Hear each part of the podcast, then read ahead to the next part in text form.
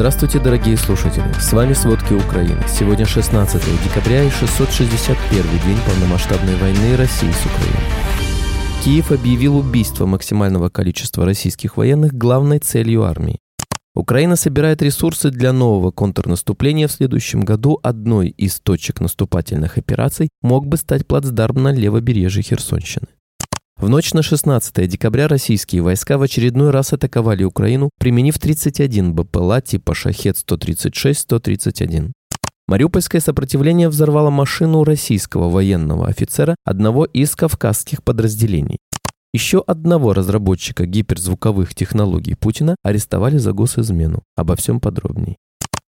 Украинская армия пересмотрела военную стратегию, отказавшись от приоритета освобождения оккупированных территорий. По информации офицера вооруженных сил Украины ВСУ, слова которого приводит Билд, в настоящее время основной целью украинской армии становится максимальное уничтожение российских военных при минимальных потерях для Украины. Офицер ВСУ отметил, наша цель добиться максимально положительного коэффициента уничтожения. Под этим подразумевается соотношение потерь украинской армии и потерь противника. Если соотношение 10 к 1 в нашу пользу, мы продолжим наступление. Если 1 к 1, мы отступим, добавил он. Другой военнослужащий также подтвердил смену стратегии, заявив Bild, теперь уже нет давления, поэтому мы просто стремимся к максимальным потерям противника. Позиции не имеют значения, главное, чтобы большинство украинцев остались живы. Бывший западный военный в комментарии Bild описал происходящее как по сути контролируемое отступление с боем. Он подчеркнул, что стратегия заключается в создании минного поля, где украинская армия максимально наносит ущерб российским военным и технике. После этого войска будут отступать, позволяя российским силам войти на следующее подготовленное минное поле. Военный советник, оценивающий эту стратегию, высказал мнение, что она строится на надежде на достижение кульминационной точки, в которой российское наступление рухнет.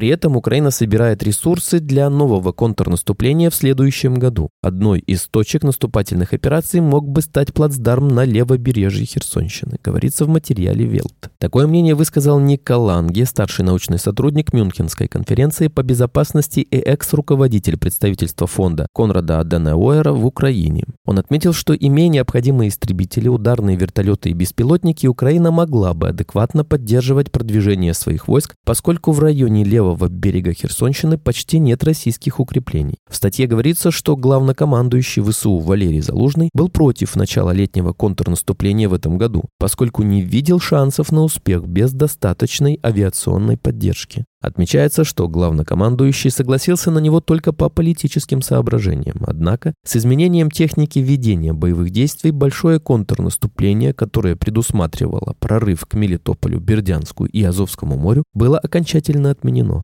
потому что без механизированной поддержки быстрый прорыв был невозможен.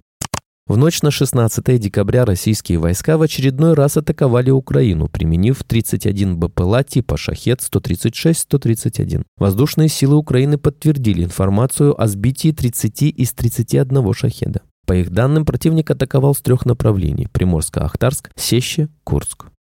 В ночь на субботу 16 декабря в России умер заместитель главы администрации Красноярского района Игорь Бородоенко, который был за рулем автомобиля, взорвавшегося на российской противотанковой мине в Белгородской области. Об этом сообщил губернатор Белгородской области Вячеслав Гладков в Телеграм. По словам Гладкова, Бородоенко умер в больнице. В среду 13 декабря два чиновника Красноярского района Российской Белгородской области взорвались на установленной российскими военными мине. Сообщалось, что в результате подрыва на мине у Бородоенко Лукашенко оторвала ноги. Мариупольское сопротивление взорвало машину российского военного офицера, одного из кавказских подразделений, сообщил советник мэра города Петр Андрющенко. По данным Андрющенко, авто взорвали с офицером на улице Нестерова в Приморском районе. На данный момент пострадавший находится в больнице.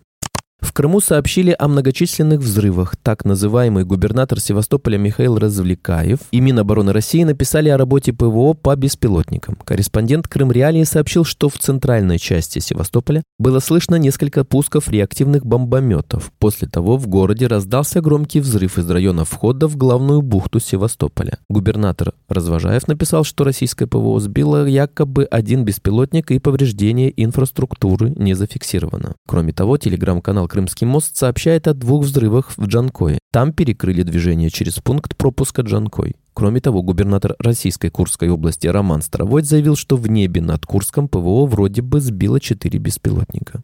В России надеются возобновить полеты из Краснодара. 15 декабря местный аэропорт, закрытый 24 февраля 2022 года, принял первый с начала полномасштабного вторжения в Украину гражданский рейс, пока технический. В Росавиации уточнили, что тестовый рейс без пассажиров запланировала рабочая группа по вопросам обеспечения безопасности регулярных полетов гражданских воздушных судов. Бывший посол Украины в Лондоне Вадим Пристайко утверждает, что Великобритания является одной из стран, которые в условиях катастрофического развития войны в Украине могут направить туда свои вооруженные силы. Пристайко прокомментировал один из аргументов, который Украина использует, обосновывая необходимость помощи. Если вы сейчас не поможете Украине, ваши дети рано или поздно будут воевать с Россией. Дипломат пояснил, что западные государства никогда не признают подготовки к сценарию, как он выразился, применения своих экспедиционных сил на территории Украины. На вопрос, при каких условиях этот сценарий может произойти, Пристайко ответил, не детализируя, катастрофическое развитие войны, продолжение оккупации.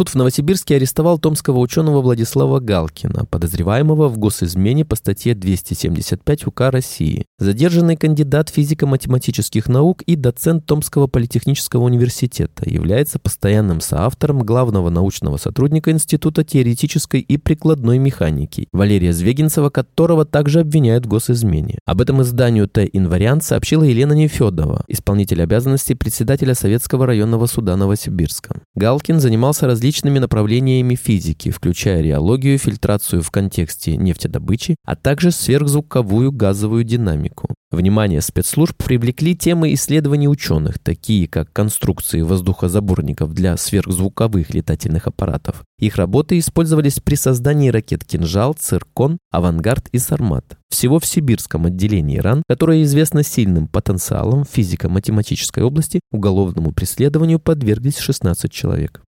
В Иркутской области в образовательном центре села Каразей провели час мужества. К мероприятию организаторы повесили на стенд «Героями не рождаются» фото участников войны Андрея Рубина и Алексея Мороза. На войну они отправились в составе ЧВК «Вагнер». Люди Байкала выяснили, что еще в 2020 году эти герои были осуждены за убийство и разбой. Они вломились в дом пенсионера, когда его там не было, в поисках денег. Однако мужчина вернулся раньше и обнаружил преступников. Те, недолго думая, схватили пенсионера и начали выпытывать местонахождение денег. Начали бить его кирпичом по голове и молотком по рукам. От полученных травм мужчина скончался. Спасибо, это были все главные новости о войне России с Украиной к этому часу. Помните, правда существует, а мы стараемся сделать ее доступной. Если вам нравится то, что мы делаем, пожалуйста, поделитесь этим подкастом с друзьями в России. Также, если вы хотели бы помочь нам делать материалы еще более качественными, пожалуйста, оставляйте фидбэк. Это очень важно для нас и для распространения правдивой информации.